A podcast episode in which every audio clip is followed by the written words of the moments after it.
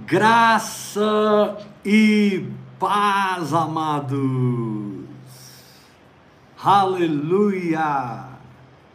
Sejam bem-vindos a mais um Vida no Espírito em seu lar. Eu estava ali agora no grupo Vivendo em Fé, um fogaréu de Deus. E foi muito gostoso. Deus me deu a oportunidade de ofertar na vida de alguns irmãos, foi tão bom. E esse grupo Vivendo em Fé é sobrenatural, meu Deus. Essa semana está sendo assim algo sobrenatural. Uma fé que prevalece sobre as impressões da alma como a nossa alma tenta nos controlar, como a nossa alma tenta tomar o lugar do espírito, como a nossa alma tenta cafezinho quentinho. Como a nossa alma tenta fazer o que ela não foi chamada para fazer. O chamado da alma é expressar o espírito, não é imitar o espírito. Amém. Estamos bebendo do Espírito, bebendo da fé. Vamos abrir a palavra de Deus em Marcos capítulo 4. Lembre que nós estamos meditando sobre a vitória da fé sobre a nossa alma, a fim de que a nossa alma não seja independente mas ela seja uma expressão do nosso espírito. A alma é um instrumento importantíssimo para o espírito quando a minha mente está renovada, minhas emoções são saradas e a minha vontade é quebrantada. Aleluia. Marcos capítulo 4. O tema dessa palavra hoje é muito forte e você vai ter que ter a revelação para entender o tema. A palavra hoje já começa com mistério no tema. Você jamais receberá o que quer enquanto não crer no que possui. Você jamais receberá o que quer se não crer no que já possui. Nós sabemos que a fé é uma possessão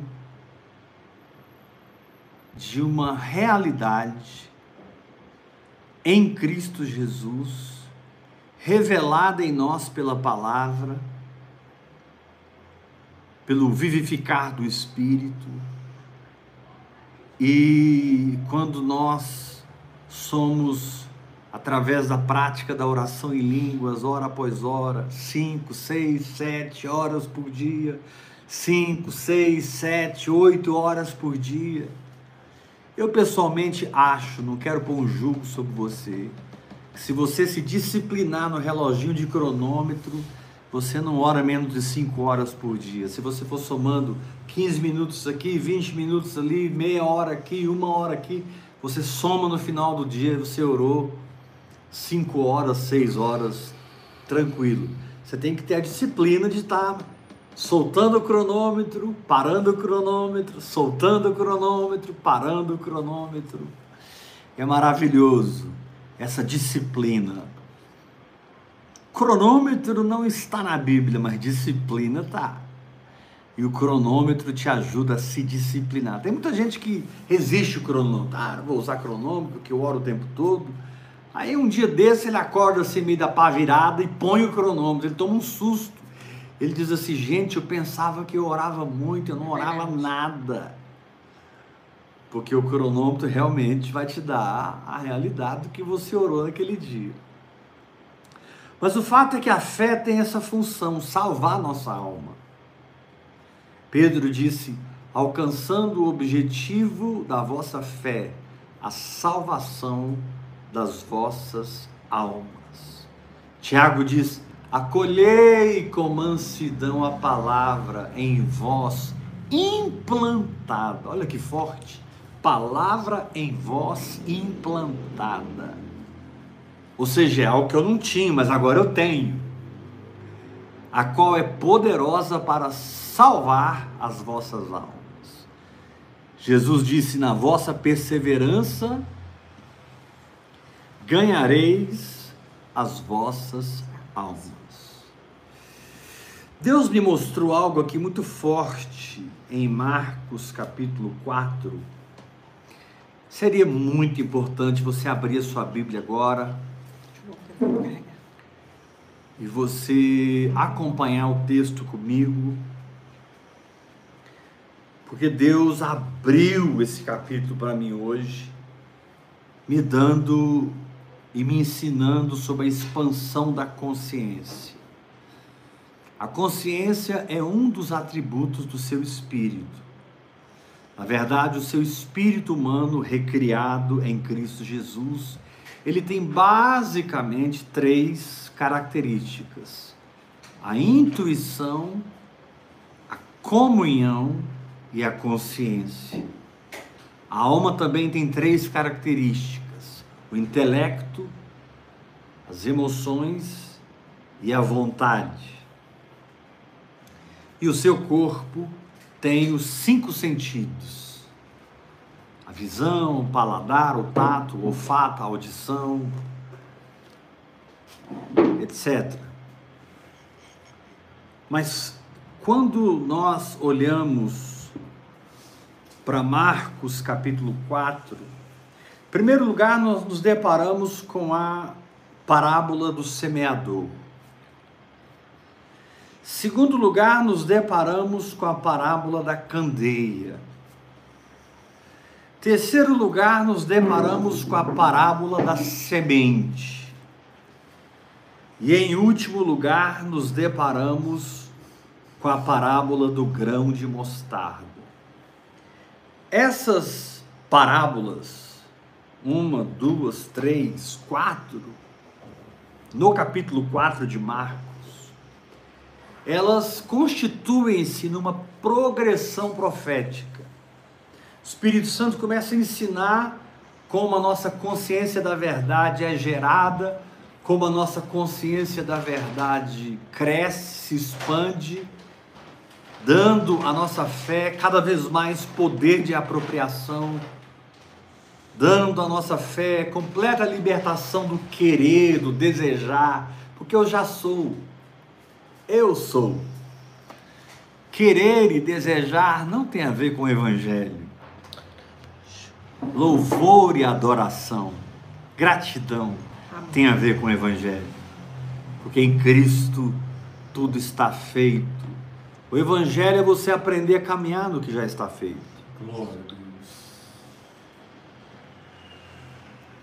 E você faz isso ouvindo o Espírito Santo através da oração em línguas, crendo no Espírito Santo e possuindo dentro de você aquela realidade. E na verdade, você não recebe o que você deseja, você recebe o que você crê. Antes de possuir o que você deseja, você precisa crer no que você já possui em Cristo Jesus e que estão amplamente difundidos para nós na palavra de Deus. Através da palavra eu entendo que eu sou pessoa sarada, através da palavra eu entendo que eu sou pessoa liberta, através da palavra eu entendo que eu sou pessoa próspera, através da palavra eu entendo que eu sou a justiça de Deus em Cristo Jesus. Muitas vezes vem no meu coração sentimentos de soberba, de motivações erradas, de raiva, de amargura, de intemperança, mas isso não corresponde a quem eu sou no espírito. Por isso, eu preciso estar mais ligado com a palavra de Deus do que com as sensações da minha alma. Muitas vezes você se sente irritado, muitas vezes você se sente desanimado, Muitas vezes você se sente eufórico, mas tudo isso são sensações que não devem determinar nada na sua vida, porque você não anda por sensações, você anda por fé. Querido, você precisa receber o que eu estou falando. Você precisa levar a sério, você precisa se concentrar nisso. Sensações na alma, de euforia, de alegria, ou de depressão e culpa, são apenas sensações. Agora, o que brota nos registros do seu espírito são a verdade a seu respeito. Deus te revela quem você é de verdade, diante de qualquer problema, não através da sua alma, mas através do seu espírito. Por isso, quando você está enfrentando uma circunstância, você está enfrentando uma situação que parece impossível, é... a sua alma ela vai te fazer se sentir de certa forma, porque a alma ela responde às evidências dos nossos sentidos, o espírito responde às faculdades do nosso espírito a revelação da palavra, a voz do Espírito Santo, a, a, os dons do Espírito, as manifestações do Espírito, as dimensões do Espírito, sonhos proféticos, visões proféticas. O Espírito ele é completamente voltado para as coisas do Espírito, que são as coisas verdadeiras que é o que você pode se aferrar, se firmar. Mas Deus precisa te levar àquele lugar onde você não pensa mais que você é enfermo. Você nem conversa isso com as pessoas mais, porque você já sabe que está curado. Você está intercedendo pela sua filha, pelo seu filho, pelo seu marido, pelo seu esposo, por um amigo, e você crê Jesus disse: Tudo que em oração pedirdes, crede que recebestes. Olha aí. Será assim convosco. É impossível que a sua fé fale. É possível que você fale. Mas a sua fé é infalível. Ela é vitoriosa. A fé crê.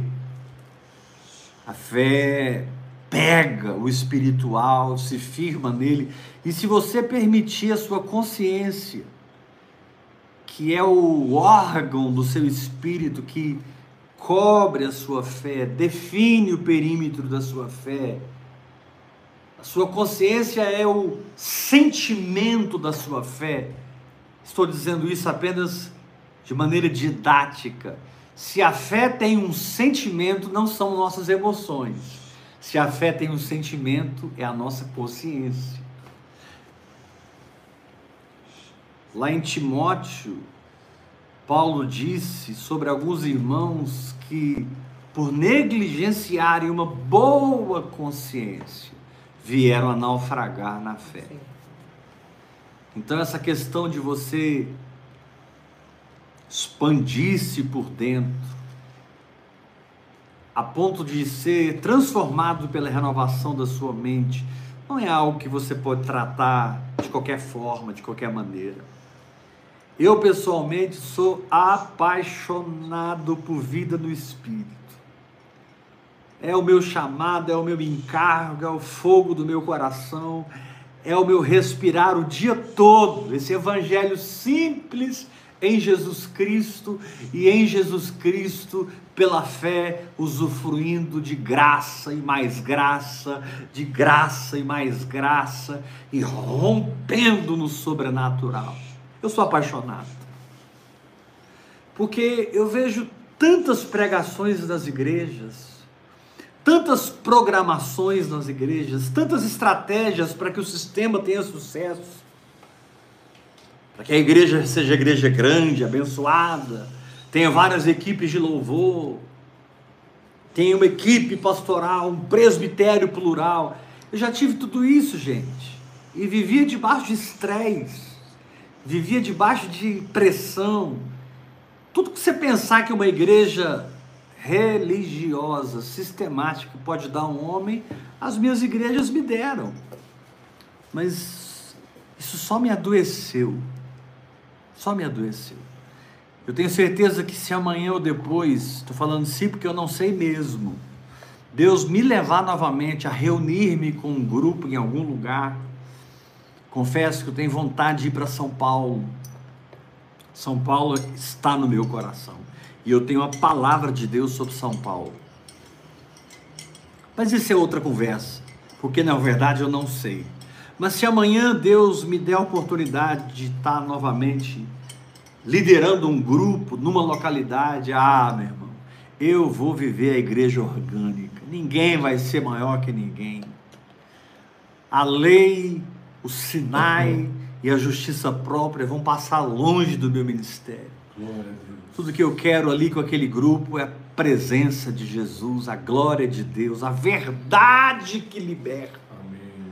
E tudo que eu quero é que cada irmão se torne o que foi chamado para ser, seja livre para exercer o seu ministério e tenha em mim não um bafômetro, um bloqueio, uma castração. Não, tenha em mim um fomento, tenha em mim um ânimo, tenha em mim uma catapultação. Eu quero te empurrar do ninho, ó grande águia, para que você voe você já está há muito tempo no, no ninho. É interessante que a mamãe águia vai criando os filhotes, criando os filhotes, eles vão crescendo. E no começo o ninho, cheio de espinhos, está cheio de penas, e de ramagens, e de galhos. Então é muito confortável para os filhotes ficarem no ninho. Mas quando eles crescem o bastante para voar, a mãe começa a desfazer o ninho. A mamãe águia, literalmente, isso é verdade, não é lenda. Ela começa a desfazer o ninho, desfazer o ninho, e ela entra no ninho e vai produzindo, ela vai empurrando os filhotes para a ponta do ninho. Eu não sei se isso dura uma semana, duas semanas, quatro semanas, mas há um momento em que ela empurra os filhotes.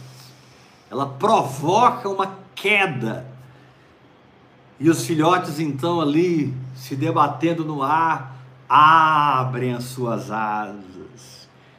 Uhul! Essa noite você vai abrir as suas asas.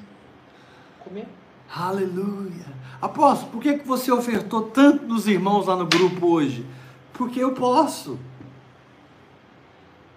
Mas assim, o que que te moveu? Nada, eu estava conversando com o grupo, uma irmã perguntou: quem já orou pelo menos duas horas em línguas hoje? Aí eu já caí matando, ó, gente, aqui pelo menos cinco horas por dia. claro que se você orar uma hora, meu Deus, mas se você se policiar, você ora cinco, seis horas assim, fácil. E a gente conversando, eu perguntei: quem está usando cronômetro? É, eu estou usando, eu estou usando. Quem não tem relógio? E aí eu comecei a ofertar relógio na vida do povo. Foi uma benção.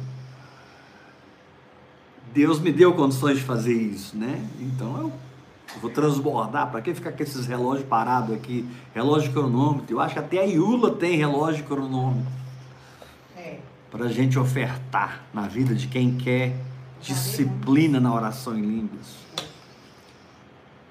E quando a águia provoca aquele voo e a pequena águia, a nova águia, tem coragem de abrir as asas, ela se equilibra, a sua natureza de águia já a orienta nos mínimos detalhes e ela voa e descobre que é como a mãe, é como o pai.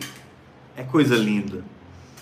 Mas o fato, amados, é que a nossa consciência da verdade determina as nossas experiências na vida. Você não pode culpar ninguém pelo que você está vivendo. Você é o único autor da sua história. Eu sei que no Salmo 139 diz que o Senhor escreveu todos os nossos dias. Quando nenhum deles havia ainda, Deus escreveu e predeterminou. Eu sei que está escrito em 1 Coríntios capítulo 2, versículo 9, olhos não viram, ouvidos não ouviram, nem jamais penetrou em coração humano que Deus tem preparado para aqueles que o amam. Mas eu sei também que para que você entre nisso, você experimente isso, você precisa de uma intuição muito sensível à revelação. Nem sempre a revelação vem com uma explosão de um fogo, de um vulcão. Às vezes ela vem, bum, mas a gente entende tudo. Que a gente ia aprender em um ano, a gente aprende em dois segundos. A gente recebe algo. É mais do que aprender, é um receber, é um chip que Deus põe em nós. Mas muitas vezes é aquele cicilo suave, tranquilo. Você tem que discernir os modos pelos quais o Espírito Santo fala com você. Você tem que discernir os modos pelos quais o Senhor se relaciona com você. Você tem que ser fruto de uma intimidade, de um relacionamento com Deus. E aqui nós temos quatro parábolas que revelam a expansão da consciência. Primeiro é a parábola do semeador. A primeira semente caiu na beira do caminho e foi roubada pelas aves do céu. A segunda semente caiu em terreno rochoso e elas cresceram, mas por serem carentes de raízes, o sol veio e as matou e as secou mas o agricultor não desistiu. A terceira parte caiu entre espinhos. E aqueles espinhos cresceram junto com a semente e concorrendo com a palavra, eles abafaram a semente até que o agricultor joga a semente numa terra fértil. Então, o primeiro nível da expansão da consciência é você entender essa progressão, essa batalha para alcançar a terra fértil. Muitas vezes você recebe uma palavra e não entende nada. É difícil você operar na fé quando você não entende nada. Outras vezes você recebe uma palavra mas está ainda no solo rochoso e as provações vêm, as lutas vêm, os testes vêm, e você não criou raízes profundas que chegam nas águas do Espírito, até que a circunstância fala mais alto do que a sua fé, do que a sua convicção, até que a dor e o sofrimento passam a te orientar mais do que a fé e você então precisa continuar orando em línguas, orando em línguas, e as sementes caem entre os espinhos, e Jesus ensina que esses espinhos que concorrem com a palavra são os cuidados da vida, os deleites da vida, a fascinação pela riqueza. Paulo disse: quem quer ficar rico cai em ciladas. Uau! Apóstolo, mas eu não entendi agora. Você prega prosperidade todo dia e quem quer ficar rico cai em ciladas. Exatamente. Porque você não precisa querer ficar rico. Você já é rico. Quando você deseja algo que você já é, você desconecta da graça e entra no esforço próprio. Você até produz muito pelo seu talento, pelo seu potencial, seu carisma, mas sempre que o fogo vem, ele queima a madeira, o feno e a palha. E Deus quer te libertar da madeira, do feno e da palha. Deus quer te levar para o ouro, para a prata, para as pedras preciosas, por uma condição inabalável, por uma condição estável do espírito. E por fim, aquele semeador passou pela beira do caminho, passou pelo terreno rochoso, passou pelos espinhos e ele não desistiu. Não desista, meu irmão. Continua orando em línguas. Não desista, meu irmão. Continua mergulhado na oração em línguas. Para que você chegue em terreno fértil. O que é o terreno fértil senão uma fé que pratica o que Deus diz? O que é o terreno fértil senão você observar a palavra e torná-la parte da sua alma. Amém. Você observar o Espírito Santo e tornar o que ele está dizendo parte do seu intelecto, parte da sua emoção, parte da sua vontade, e você alinha a alma com o seu espírito, porque agora você encontrou terra fértil, e as coisas começam a produzir, as coisas começam a acontecer, você é liberto da beira do caminho, você é liberto do terreno rochoso, você é liberto dos espinhos, e agora você entrou no lugar de liberdade do espírito, você entrou no lugar de funcionalidade espiritual, de dinâmica espiritual, e tudo que você planta vinga, permanece. Você passa a participar da natureza de Deus. Deus é inabalável e você vai se tornando tão inabalável como o Senhor. Amém, Jesus. Deus não muda quando ele fala, quando ele age, ele jamais volta atrás. Deus jamais desfala. E você começa a experimentar esse lugar. Esse lugar te dá muita certeza, te dá muita convicção e te dá ousadia para descer do barco e andar sobre as águas, correr sobre as águas, permanecer sobre as águas. Então a sua consciência, ela, ela precisa expandir até a terra fértil, ou seja, tudo que o Espírito Santo semeia é absorvido pela vida, mortificando a carne, vivificando o espírito e colocando o corpo para servir, colocando o corpo para ser servo do espírito e de uma alma alinhada com o espírito. Mas depois nós temos a parábola da candeia. Aqui diz assim: também lhes disse, Jesus continua o ensinamento, Jesus não parou de falar aqui. Ele termina a parábola do semeador e continua entrando na parábola da candeia. Capítulo 4, verso 21. Também lhes disse: Vem porventura a candeia para ser posta debaixo do alqueire ou da cama. Alqueire é uma medida, como litro. Me dá aí dois litros de leite, me dá dois litros de farinha. Alqueire é uma medida daquele tempo.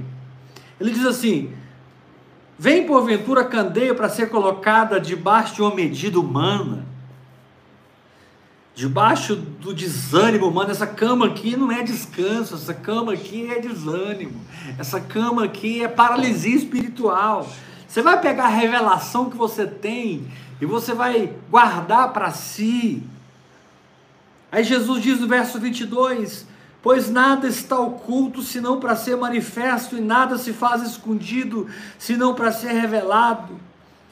Se, se alguém tem ouvidos para ouvir, ouça. Verso 24: Então lhes disse: Atentei no que vos diz, com a medida com que tiverdes medido, vos medirão também, e vos acrescentará. Pois quem tem, se lhe dará, e ao que não tem, até o que tem será tirado. Será tirado. Deus, Depois que a sua, a sua consciência expande além da beira do caminho, do terreno rochoso, da terra dos espinhos, e depois que a sua consciência começa a operar no terreno fértil de um coração que crê, confessa e obedece, você precisa entender que isso vai gerar muito fruto. Aleluia, eu creio. Isso vai transformar você. A fé funciona. Eu fico maravilhado ali no grupo, vivendo em fé, porque eu não pedi para ninguém fazer isso e nem ensinei isso para ninguém. Mas espontaneamente os irmãos entram e começam a gravar a oração em línguas, eles começam outros cantam em outras línguas e ministram. Hoje uma irmã ministrou em línguas, Deus me deu a interpretação, foi algo lindo, foi muito forte. Aí alguém cheio de religião diz: Mas espera aí, apóstolo, quando é público precisa haver interpretação, porque não vai edificar ninguém. Exatamente, quando é público. Quando você tem no ambiente crentes e incrédulos. Os crentes ouvindo alguém falar em língua só vão se regozijar. O incrédulo não vai entender nada, vai achar que a gente está maluco. Então é importante que haja interpretação para que o incrédulo seja atingido pelo espírito da profecia. Mas o ponto principal aqui é que Jesus diz: não vem a candeia, ou seja, não vem o resultado da sua fé, não vem o fato de que você expandiu até um terreno fértil, para que você coloque limites nisso, institucionais, religiosos, mentais. O Senhor te diz: ei, essa experiência que você tem tido comigo, esse lugar que você tem alcançado no espírito, precisa ir para o velador, precisa ir para um lugar que vai iluminar os homens, precisa estar no lugar onde as pessoas possam ver e perceber Deus no negócio, a ponto de decidirem: eu vou caminhar segundo essa luz que eu vi na vida do Eber, na vida da Iula, Amém. na vida do Tiago, na vida da Nina, do Danilo, do Júnior, da Carla e de tantos outros, do Fernandes, que andam conosco, do Otávio. Vou ficar aqui três, três horas falando nome de gente aqui. Querido, quando você passa pelo, pela beira do caminho e não permite que Satanás roube a palavra, quando você prevalece as provações e vence o terreno rochoso, quando você não é mais pego pelo apego ao materialismo, às coisas do mundo, você não é mais materialista, você é um ofertante, um adorador. Você sempre, querido, todo adorador sempre tem uma oferta para dar. Adoração tem a ver com cânticos. Adoração tem a ver com a expansão do meu espírito que abraça o Senhor e oferece a Ele ofertas de louvor, de gratidão. E Paulo chama essas ofertas em Filipenses 4 de sacrifícios agradáveis ao Senhor. A gente tem confundido adoração com cultos, que tem aquelas músicas que mexem com a gente. Sempre tem as músicas do momento, sempre tem as músicas da moda, e ela, isso muda. Daqui a pouco Deus está no momento Deus está usando aquela banda, depois é outra banda, depois é outra banda. Mas quem adora em espírito e verdade não tem essa volatilidade. Quem adora em espírito e verdade está sempre ofertando, dando, adorando, tocando em Deus, se enchendo do Espírito Santo. É a coisa mais linda, é a vida espiritual, quando ela é vivida de verdade e não na aparência. Ah, que o Senhor te dê revelação do que eu estou falando. Para que você tenha coragem de assumir a sua fé. Para que você tenha coragem de subir sobre a palavra e permitir que a palavra te eleve acima das suas circunstâncias. Mas aqui diz que quando você chega num terreno fértil, isso vai produzir uma candeia, mas não apenas uma candeia, uma candeia com azeite, mas não apenas uma candeia com azeite, uma candeia com azeite e com pavio, e não apenas o candeia, azeite e pavio, mas candeia, azeite, pavio e fogo. E não apenas fogo, mas o velador. Você não vai colocar debaixo de nenhum limite humano, de nenhum comodismo humano, nem o alqueire, nem a cama. Você vai se colocar numa posição de testemunho Aprenda a testemunhar sua fé. Se você tiver uma experiência pequena com o Senhor, conta a bênção, meu irmão. Se você tem uma experiência grande com o Senhor, conta a bênção, meu irmão. Apóstolo, mas eu tenho vergonha, não sei se os irmãos vão se entusiasmar comigo, não sei se os irmãos vão se alegrar. Geralmente, quando a gente conta uma bênção, a gente sente aquele, aquele ar de inveja. Aqui não. Aqui não. O grupo que ora em línguas, ele chora com os que choram, mas o grupo que ora em línguas se alegra com os que se alegram. Amém. Porque Jesus. se o meu irmão é honrado, eu sou honrado. Aleluia!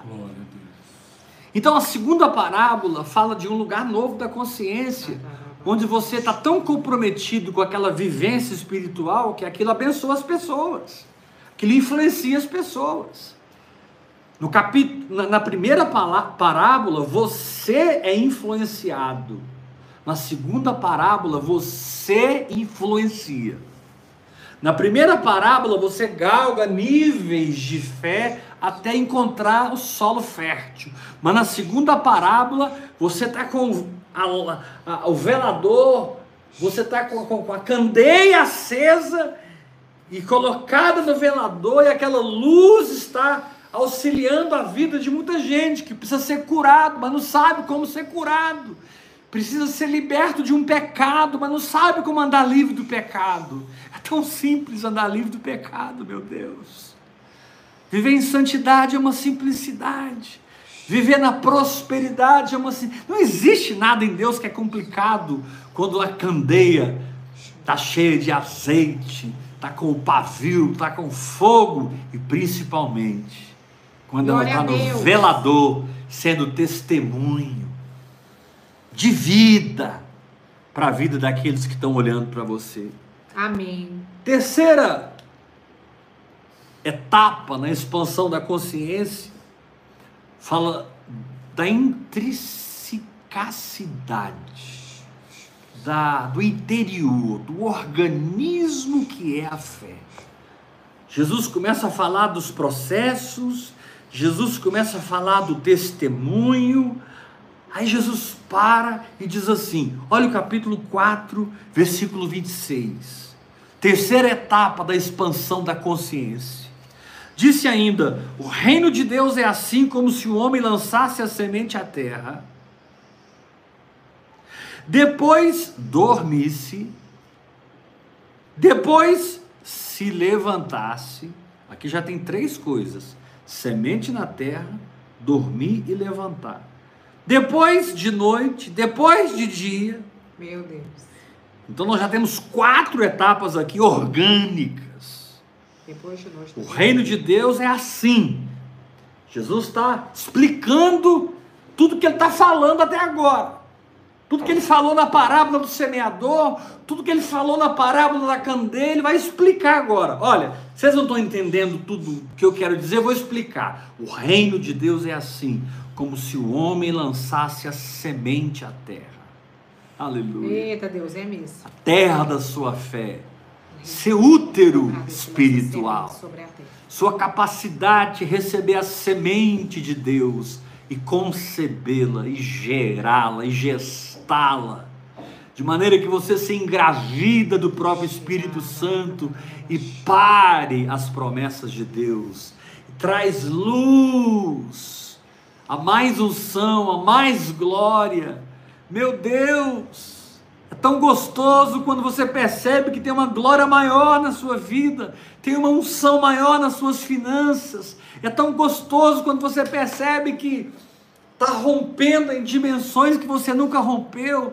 Nesse lugar aqui, na terceira fase da expansão da consciência, Eita. você fica completamente liberto do espírito competitivo. Oh, glória! Nessa terceira fase aqui, ela é tão orgânica, ela é tão intrínseca, ela é tão pessoal, ela é tão íntima, que você fica liberto do espírito de comparação. Amém. Você não se compara com ninguém mais. Terceiro lugar, você não busca o sucesso do outro. Porque na verdade você nem está atrás de sucesso, você está atrás de uma vida de obediência ao Espírito Santo. Glória a Deus. Você não está atrás do glamour, você está atrás de uma vida transformada que crê. E porque crê, tem o sentimento da fé chamado consciência, percepção das realidades espirituais, de maneira que elas são mais reais para mim do que as coisas que eu vejo, elas são mais reais para mim das coisas que eu pego.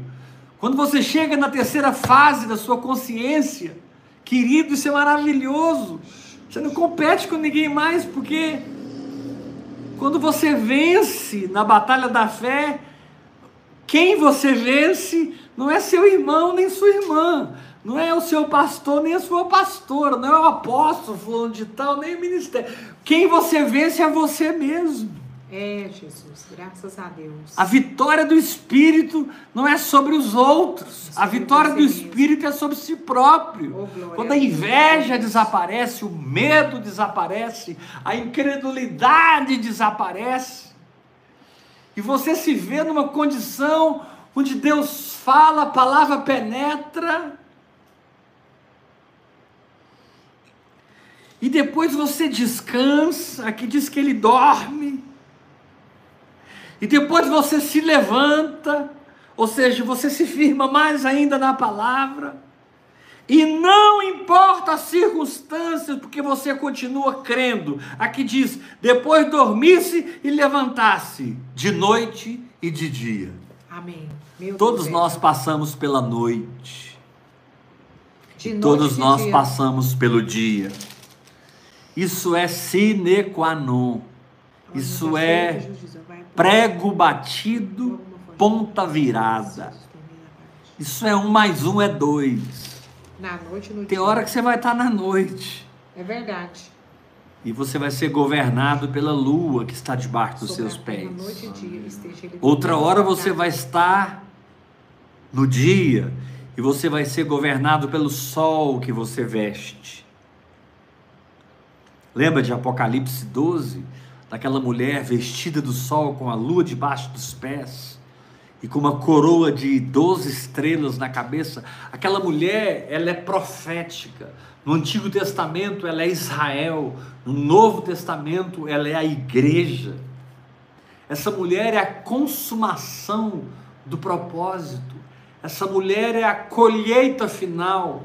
Porque lá no capítulo 21 e 22 de Apocalipse, o Senhor fala da nova Jerusalém que desce do céu, ataviada como noiva. Ô, glória. A mulher de Apocalipse 12 está com a lua debaixo dos pés, vestidas do sol, com uma coroa de 12 estrelas. Não é uma coroa mais de espinhos. Ele adquiriu uma coroa de, de de espinhos para te dar uma coroa de estrelas. Por que Meu 12 Deus. estrelas? Porque é a doutrina apostólica, é o fundamento apostólico. Eita. A fé no Evangelho sob a liderança do Espírito Santo. A vida no Evangelho sobre o governo do Espírito Santo.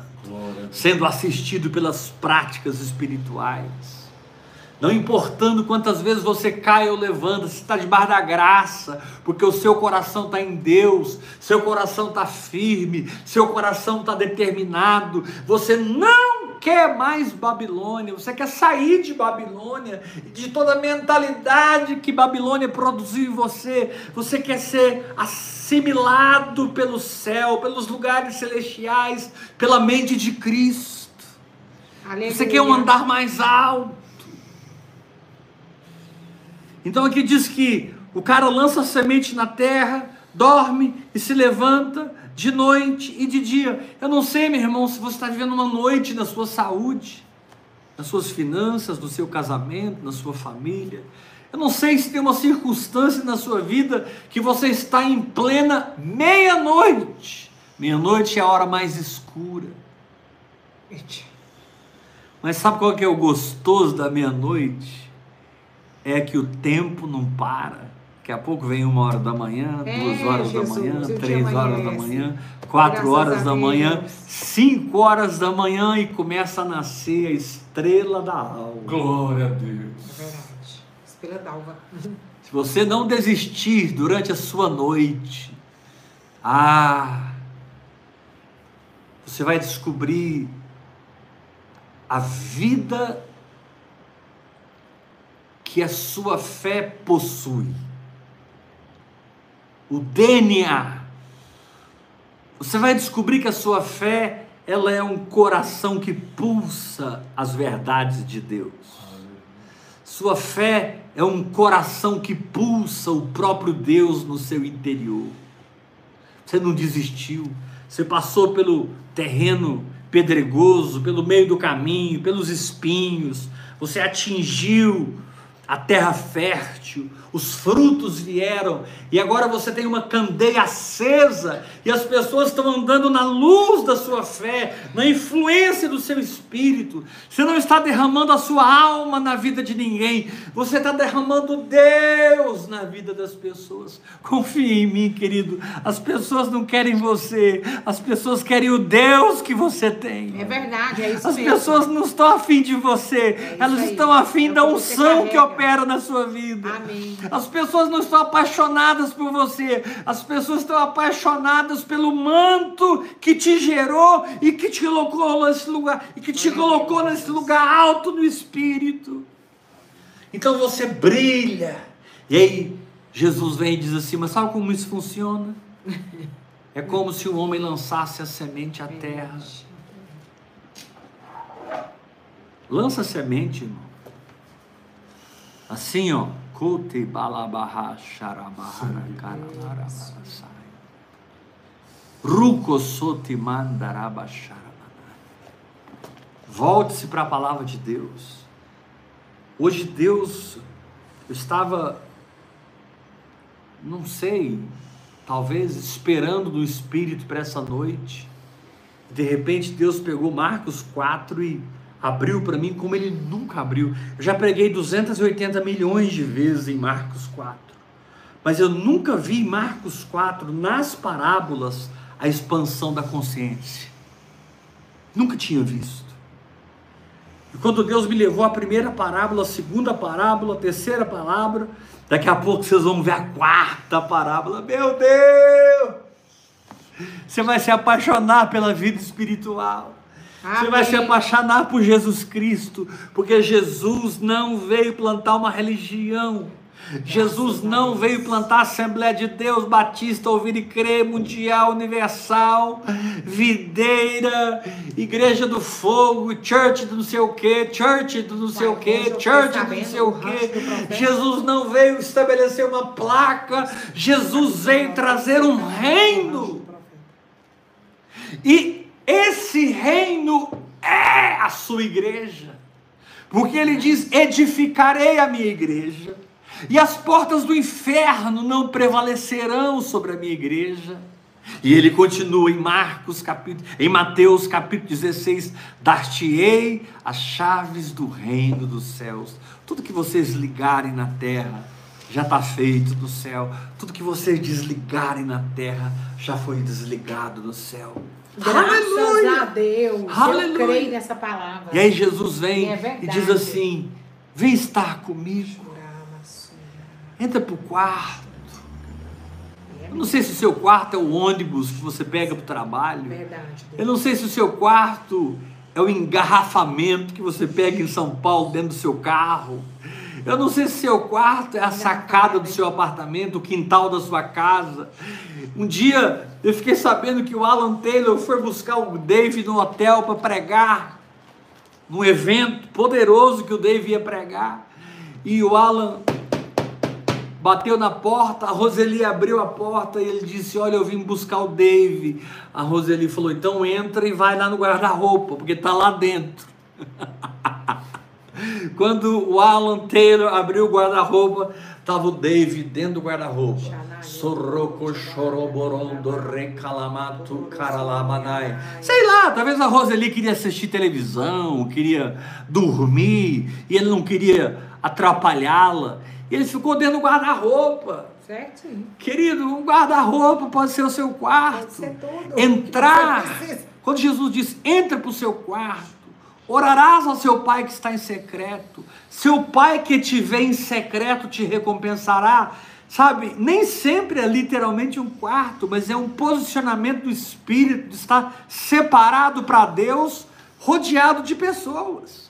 Separado para Deus no meio da multidão. Separado para Deus na igreja, fora da igreja, no shopping, tá lá você no cinema com baita de um saco de pipoca na mão, Eita. e de repente você tá ali, e ali no cinema, aquele gelo, você está assistindo aquele filme com a sua namorada, com a sua esposa, com seus amigos, com seus irmãos, mas você acessa o quarto orando em línguas.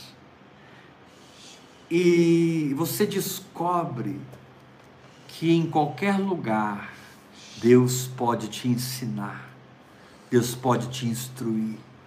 Você descobre que você precisa descansar em Deus para a fé funcionar. Você descobre que você precisa se levantar em fé para a fé funcionar. Você descobre que não importa se é dia ou é noite, É, Jesus, não importa. a palavra se é de Deus prevalece. De Deus voltará. Aqui diz no capítulo 4 de Marcos, versículo 27. Depois dormisse e se levantasse de noite e de dia, e a semente, não sou eu, eu não sou nada, mas a semente germinasse, crescesse, e aqui diz que o homem não sabia como. O grande grito da nossa alma é como é que esse câncer vai sumir, como é que esse meu filho vai ser liberto, como é que o meu tio vai ser salvo, como que Deus vai pegar e transformar meu ministério, do ministério que abençoa as pessoas. Ah, eu não aguento mais as redes sociais na alma, na carne, eu vou transformar minhas redes sociais em redes missionárias. Aleluia, glória a Deus, não sabendo ele como. Aí a Bíblia diz assim, verso 28 do capítulo 4, é muito poderoso. A terra por si mesma frutifica. Primeiro a erva, depois a espiga, por fim o grão cheio da espiga. E quando o fruto está maduro, logo se lhe mete a foice, porque é chegada a colheita. Deixa eu te fazer uma pergunta. Quando o fruto está maduro? Quando você está maduro. Amém. Você é o fruto que as pessoas precisam comer. Jesus disse. Comei da minha carne e bebei do meu sangue. Você pode dizer a mesma coisa para o enfermo, para o divorciado, para quem perdeu um ente querido. Você pode dizer: Fulano, come da minha carne bebe do meu sangue. Você pode dizer o que Jesus disse? Porque ele não disse aquilo como Deus, ele disse como homem cheio do Espírito Santo, para te ensinar a transmitir vida para os outros. A terra por si só frutifica, a semente fala da palavra, a terra fala da minha obediência à palavra. O próprio exercício da fé gera o processo. E vem a erva, vem a espiga, vem o grão cheio na espiga, e de repente eu vou orando em línguas, eu continuo orando em línguas, eu mergulho na oração em línguas, nas práticas espirituais, e eu me pego amadurecido naquela área. Glória a Deus. Me pego vivenciado naquela verdade. E quando o fruto já está maduro, logo se lhe mete a foice, porque é chegada a colheita. Ah, meu irmão, eu declaro essa noite como profeta de Deus. É chegada a colheita. Você que não desistiu, você que perseverou, você que mergulhou, a coisa expandiu, a coisa cresceu, a coisa tomou proporções na sua vida. Aleluia! Kiromosu debioto que manigai biosunerma.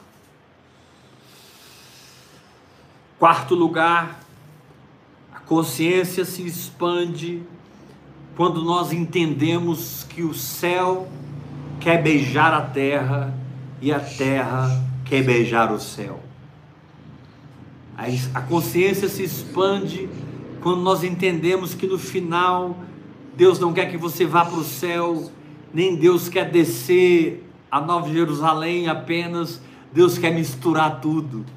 Quem é Jesus? Deus e o homem misturados em uma pessoa só. Deus. Deus e o homem unidos em uma pessoa só. Quem é Jesus? Deus e o homem amalgamados em uma pessoa só. Jesus ele era 100% Deus, ele é 100% Deus e ele é 100% humano. judeu ainda. É bom você não ser antissemita. É bom você amar os judeus, porque o seu Salvador é judeu, e ele diz que a salvação vem dos judeus. Olha o que ele diz no capítulo 4, versículo 30. Jesus não muda de assunto. Ele começou, ele começou no capítulo 4, versículo 10 e continua ministrando. Parábola do semeador, parábola da candeia, semente. parábola da semente. Agora ele vai entrar na parábola do grão de mostarda. Verso 30, disse mais: A que assemelharemos o reino de Deus? Ou com que parábola o apresentaremos? É como um grão de mostarda, não é do tamanho de um grão de mostarda, é como. como mostarda. É como. O processo e as etapas nunca terminam. É, a gente está sempre se sendo processado. Né? A gente está sempre na casa do oleiro. A gente está sempre sendo quebrado e refeito de novo. A gente está sempre perdendo de vista a glória da primeira casa e partindo no rumo da glória da última casa. Essas verdades, elas são repetitivas, dinâmicas. Sabe, vida espiritual não é uma inércia que você está entregue à sorte. Quando você se entrega à oração em línguas, quando você é agarrado na oração em línguas, quando você é mergulhado na palavra de Deus, você vai entrar na parábola do semeador, você vai experimentar a parábola da candeia, a parábola da semente do grão de mostarda, é a expansão da sua consciência, para que as suas faculdades espirituais Lá na frente nós vamos ver Jesus dormindo no meio da tempestade nós vamos ver Jesus expulsando o endemoniado gadareno. Nós vamos ver Jesus ressuscitando a filha de Jairo. Nós vamos ver a mulher hemorrágica sendo curada. Oh, glória! Só vai crescer. Depois que tudo isso acontece, é que Jesus dorme na tempestade, expulsa o demônio gadareno, cura a mulher enferma e ressuscita a filha de Jairo. Você tem que deixar Deus processar você. Você tem que deixar Deus juntar as peças do quebra-cabeça. Você tem que deixar Deus juntar os elementos para o liquidificador do céu, processador do céu. Ah! Olha o verso 30 do capítulo 4. Disse mais: A que assemelharemos o reino de Deus? Ou com que parábola o apresentaremos? É como um grão de mostarda, que quando semeado é a menor de todas as sementes sobre a terra. Mas, uma vez semeada, cresce e se torna maior do que todas as hortaliças. Chega uma hora que você é ganho pelo reino de Deus. Você é ganho 100% para Cristo.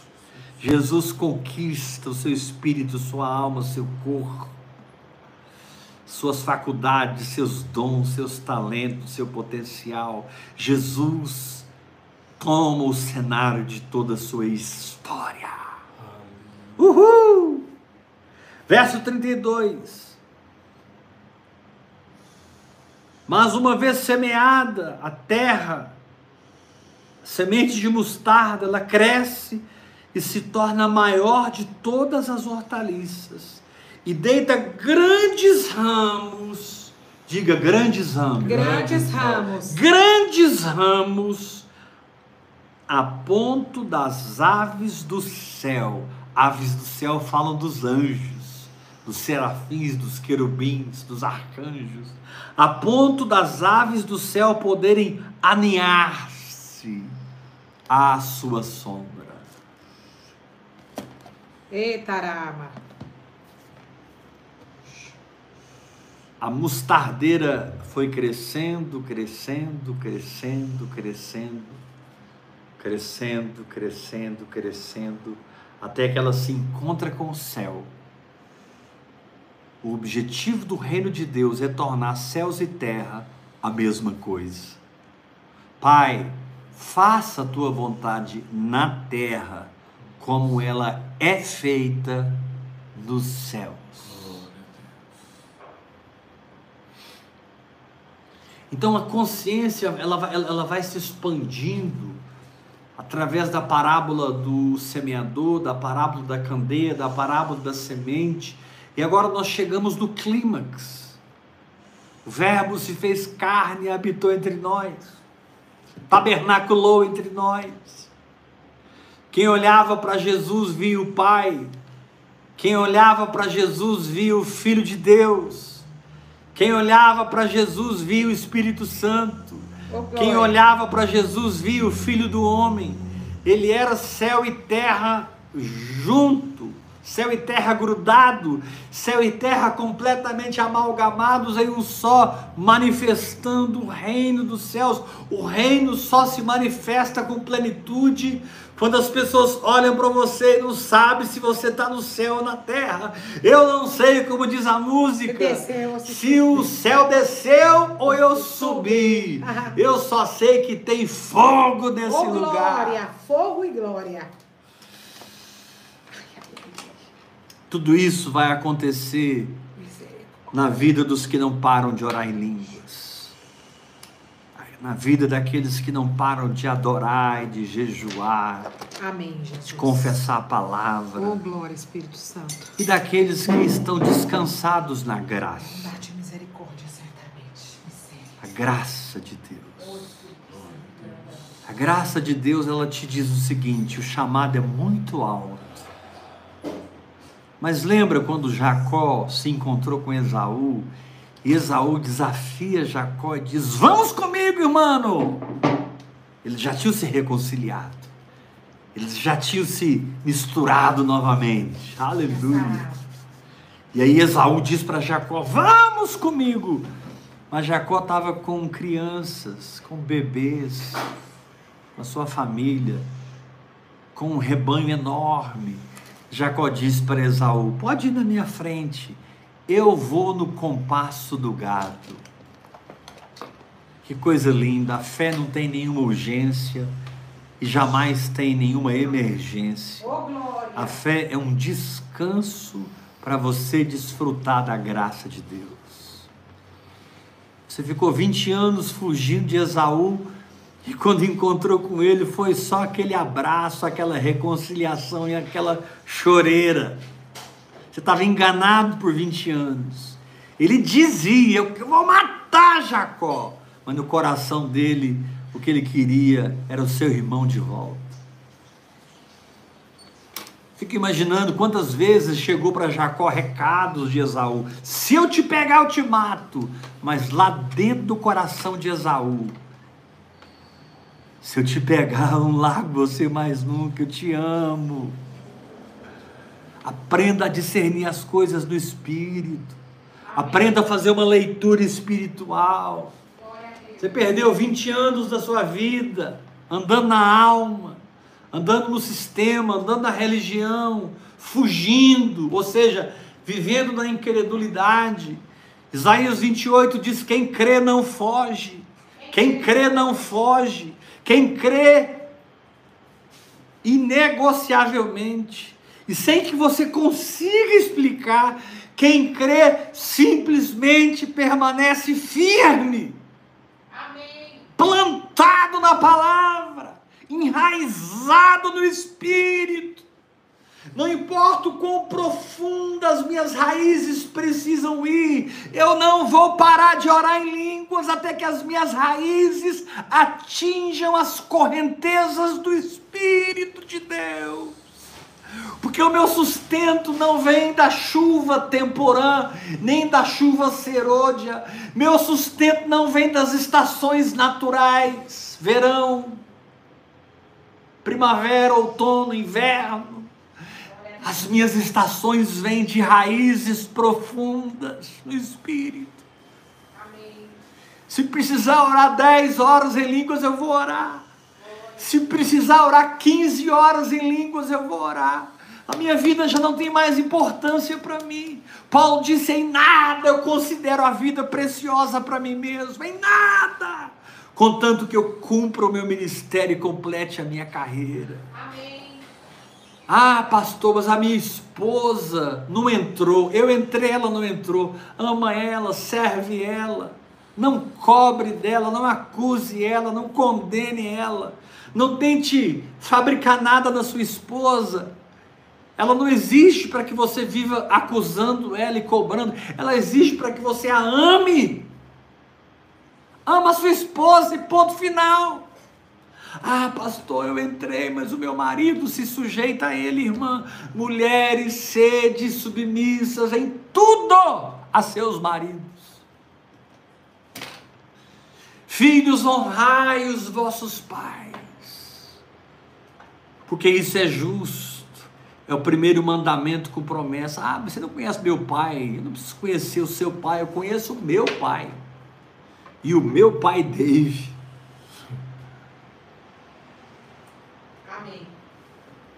Esse é o pai que te trouxe à vida. Sem esse pai aí que você odeia, sem esse pai aí que você não quer ver a cara dele, não quer conversar com ele, sem ele você não existiria. Você deve a ele pela eternidade. Ele é maior que você. Assim como Melquisedeque era maior que Abraão, seu pai e sua mãe são maiores que você. Honre-os. Honre-os. Seus pais espirituais. Aqueles irmãos que Deus está usando para colocar uma paternidade na sua vida. Honre-os. Tire de suas melhores ofertas e envie para o seu pai. Ah, mas eu amo comprar terreno para a igreja, construir o prédio, comprar microfone, comprar bateria. Eu preciso ver onde é que o meu dinheiro está sendo investido. Querido, o melhor lugar de você investir o dinheiro é na pessoa que Deus usa para te alimentar. Deus ama mais pessoas do que coisas, mas o homem carnal ama mais as coisas do que as pessoas. Não seja carnal, seja espiritual. Então, que o Senhor nos dê graça para expandirmos a nossa consciência. Deixa eu terminar lendo com vocês. Abra sua Bíblia. Isaías 54. Nossa, minha mão tá assim. Deixa eu terminar lendo com vocês Isaías 54, versículo 1 e 2. Favor, abra a Bíblia. Canta alegremente, ó estéreo, que não deste a luz. Meu Deus. Exulta com alegre canto e exclama, tu que não tiveste dor de parto. Amém. Porque mais são os filhos da mulher solitária do que os filhos da casada. Diz o Senhor. Mais são os filhos da solitária do que da casada.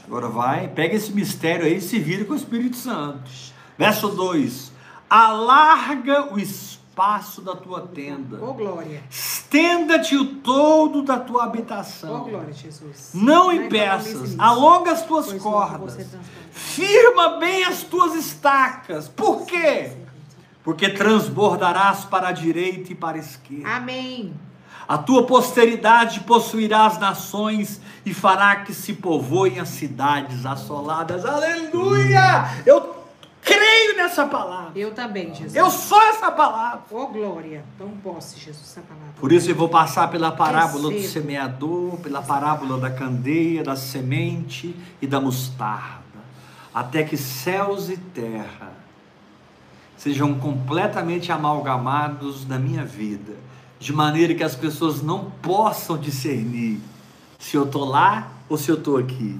Porque na verdade, através de mim, Ele está aqui, e através dele, eu estou lá. Eu sou a porta de Cristo na terra. Jesus é a porta dos céus para mim. Vou repetir isso. Eu sou a porta de Cristo para a terra. Ele só pode operar na terra através de mim. Ele escolheu assim. Mas eu também só posso operar no céu através dele. Ele escolheu assim. Deus escolheu trazer você para o trono e reinar com você. Ao vencedor, última carta de Apocalipse, a igreja de Laodiceia. Ao vencedor, dar-lhe-ei sentar-se comigo no meu trono. É. Às vezes a gente diz, Senhor, eu saio, desço do trono, não quero saber de trono, e senta no trono do meu coração, reina na minha vida. Eu entendo esse espírito de consagração e Deus ama isso, mas na verdade, o que Ele quer não é sair do trono, não é que você saia do trono e Ele reine, Ele quer entrar no trono e trazer você para reinar com Ele Amém. Sobre a doença e o pecado, a miséria e a pobreza, as maldições, principados e potestades, teologias e doutrinas falsas.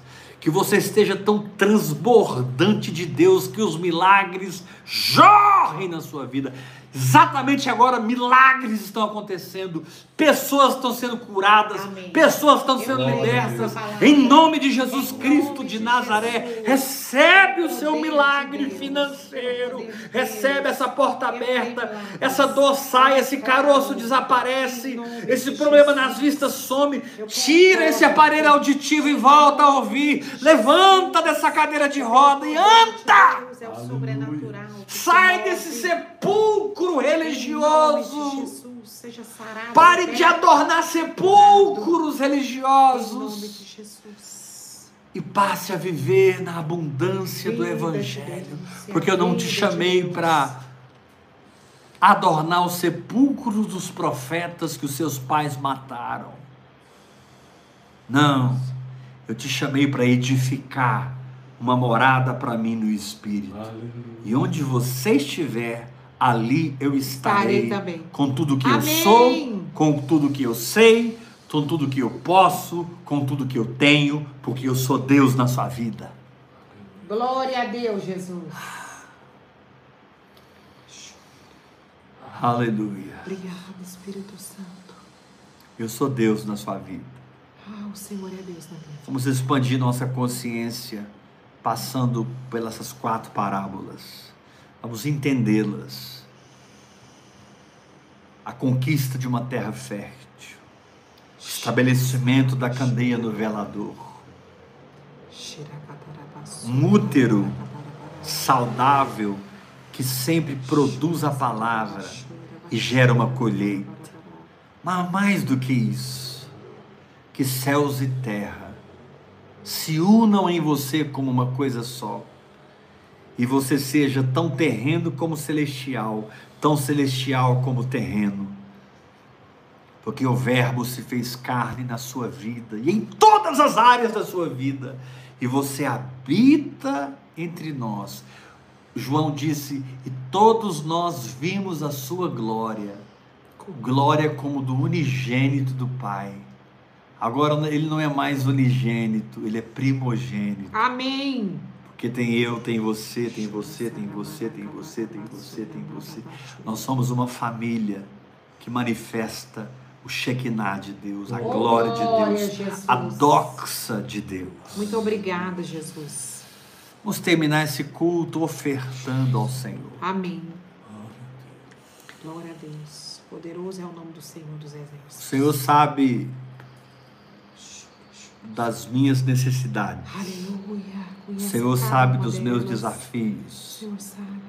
E o Senhor tem te levantado para cuidar de mim.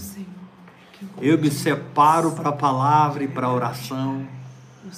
E você é responsável em cuidar de mim. Jesus disse: na casa que você chegar, come do que eles te oferecerem. E se eles te receberem, virá sobre eles a vossa paz. Tem muita gente experimentando o que eu experimento, porque é oferta na minha vida. Amém. Agora Jesus disse: se eles não te receberem, a paz de vocês vai voltar, sacode o pó, porque nem Sodoma e Gomorra pode ser comparado ao juízo que aquele povo vai receber. Irmãos, o que está em nós é o reino de Deus. Por isso, Verdade. por isso Paulo diz: poderoso reino de reparta de, Deus." todos os seus bens com aquele que te instrui. Verso 7. De Deus não se zomba, Amém. porque aquilo que o homem semear, isso Este também também ceifará. ceifará. E não nos cansemos de fazer o bem, porque a seu tempo ceifaremos, se não desfalecermos. Você é capaz de continuar ofertando um ano até que os milagres comecem a acontecer? Ou você faz uma oferta e nada acontece, você chuta o pau da barraca e não crê na palavra? Estou dizendo que isso vai acontecer, só estou falando da estirpe de fé que os meus filhos na fé têm. Pela graça de Deus. Porque não sou eu, é a graça em mim. É a graça em mim. Esse Amém, estirpe de fé indesistível. Glória a Deus. Corima Surandará. Acabei de receber outra oferta aqui. Tô gostando. Tiago. Tá aprendendo, Tiago. Glória a Deus. Glória a Deus. Prepara a sua oferta agora. Você pode ofertar pela chave Pix, que é o meu telefone. Jesus. 629-8223-1222. Participe desse avivamento, ofertando, semeando. Mas faça mesmo, faça hoje. Ah, mas eu já ofertei três vezes esse mês, oferta quatro. Que religião é essa que te leva a ofertar uma vez no mês para que você se sinta desobrigado? Não, querido, ofertar não é uma desobrigação, ofertar é um privilégio diário. A gente devia ofertar todo dia, de alguma maneira. Que Deus te dê esse coração de Amém. adorador. Eu faço isso, de alguma Que maneira. Deus te dê esse coração vida de adorador. Todo. Que todo dia dá um jeito de semear. Glória a todo Deus. dia dá um jeito de dar. Todo dia. Aleluia. Oh, glória. Eu fiz um enquete. Glória a Deus. Eu não entendo. Ele não enxerga. Leia, amor. Você já tem a disciplina de assistir as lives orando no Espírito Santo? 78% diz que sim. Glória a Deus. 22% diz que não. Que legal, gostei. Pode Teve uma fazer enquete várias, hoje, né? eu não sabia. Você deve orar em línguas o tempo todo. Né? Paulo fala lá em 1 Coríntios 14, 28. Não havendo intérprete, fique calado na igreja, falando consigo mesmo e com Deus. Aleluia. Os tradicionais, os saduceus, ele diz: "Ó, se não tiver interpretação, cala a boca da igreja. Para falar em línguas aqui tem que ter interpretação. Não é isso que Paulo fala. Diz: não havendo intérprete, fique calado na igreja, vírgula, falando consigo mesmo e com Deus. Ou seja, edificando o meu espírito na fé. Faça a sua oferta, meu irmão. Não fuja desse lugar. Não seja um filho que desonra o altar. Não faça parte do juízo de Sodoma e Gomorra. Não zombe de Deus. Meu Deus. Separa uma semente e planta todo mês. E eu te declaro, eu declaro unção e fé para isso. A fé que está no meu coração. Generosidade. Recebe em nome de Jesus. Destrava a sua vida financeira. Ah, mas eu não sei o que você vai fazer com o dinheiro. Isso é problema meu. Não é problema seu. Jesus, é. Deixa que comigo Deus trata. E com você Deus trata. Ah, como Deus trata. 629 8223 1222. Vamos expandir nossa consciência de maneira que a fé possa manifestar os milagres mais extraordinários da nossa vida. Tipo assim, amanhã alguém te oferta um milhão e meio. Tipo assim, amanhã alguém entrega a chave do carro para você. Tipo assim, aquele dinheiro na justiça é liberado. É isso, Sabe aquelas coisas extraordinárias? É tempo do extraordinário É nas nossas vidas, em nome de Jesus. vem Agora, nada é liberado dos céus se não for liberado da terra. Glória a Deus. Vou repetir. Nada é liberado dos céus se primeiro não for liberado da terra. Tudo que ligardes na terra terá sido ligado no céu. Solta a sua oferta, que o céu abre as portas. E o Senhor continua dizendo: faz prova de mim, se eu não vos abrir as janelas Janela do céu céus. e não derramar sobre vós bênçãos sem medida. Acredite! Eu Ofertando. acredito em nome de Jesus. Chave Pix 629 8223 1222. Meu Deus, essa semana tá sobrenatural. Glória a Deus. Tanta gente foi curada hoje. Olha, manda os seus testemunhos lá no grupo Vivendo em Fé. Ou manda no meu privado, porque muita gente foi curada e liberta hoje. Aconteceu muita coisa. E tem coisas que aconteceu que você só vai ver amanhã, depois e depois da semana.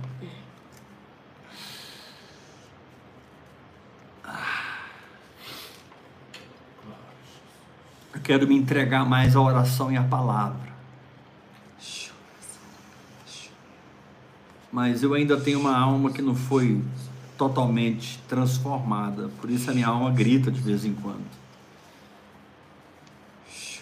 Eu preciso saber que tem um povo que me ama. Eu preciso saber que tem discípulos leais. Que se preocupam com a minha vida. O que, que eu estou comendo, o que, que eu estou vestindo, onde eu estou morando. Pessoas que têm amor pelo Eber. Mais do que interesse, não são o que ele carrega. Mas eu estou orando em línguas, eu vou chegar lá.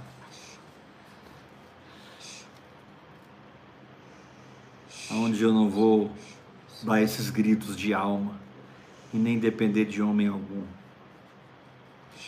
Me perdoe na minha insensatez, mas penso eu também que eu tenho o Espírito Santo. Eu amo muito vocês, mas eu também quero ser amado. Eu respeito muito vocês, mas eu também quero ser respeitado. Eu sou leal a vocês. Tem anos que eu estou aqui, dia após dia, mas eu também quero lealdade. Graça e paz. Beijo no seu coração. Te amo! Até amanhã, 8 horas da noite. Lembrando que amanhã a gente tem a ceia. Então, prepara na sua casa o pão e o vinho, o pão, o suco. E vamos tomar a ceia juntos amanhã, depois da palavra. Amém? Graça e paz. Até amanhã, 8 horas da noite. E olha, você que quer andar comigo, Tenha coragem, venha, pula pro colo, abre a geladeira, pula na cama. Seja filho, seja filha. Você já me conhece, por dentro, por fora. E você sabe que eu sou um homem imperfeito, pregando uma palavra perfeita. Eu sou um homem imperfeito. Eu sou aquela mulher que não deu a luz, mas que pare mais do que a que dá luz. Eu sou a mulher de Isaías 52 e você também. Quatro. Nós somos iguais. Me procure pelo WhatsApp e diga: quero ser seu filho, quero ser sua filha, quero andar junto. Me põe no grupo. Chega de duplicidade, chega de duvidar, chega de criticar você, apóstolo Weber. Chega, chega. Agora eu vou amarrar uma pedra de moinho no meu pescoço e eu vou me lançar no oceano do espírito. Por que uma pedra de moinho? Para que eu não tenha a possibilidade de retornar à superfície. Aleluia! Para que eu não tenha oportunidade de retornar à superfície. Eu amarrei essa pedra de moinho no meu pescoço em 96. Nunca mais voltei à superfície. E também nunca mais cheguei no fundo do oceano. Estou descendo das profundezas até hoje, porque um abismo chama outro abismo, que chama outro abismo, e outro abismo de entendimento, discernimento de Deus, de amor, de graça, de revelação, de Jesus. Aleluia! Graça e paz. Estou contando mesmo com a sua oferta, como filho leal, como filho responsável. E amanhã, 8 da noite, a gente continua. Deus te abençoe. Amo vocês. Até amanhã, 8 da noite.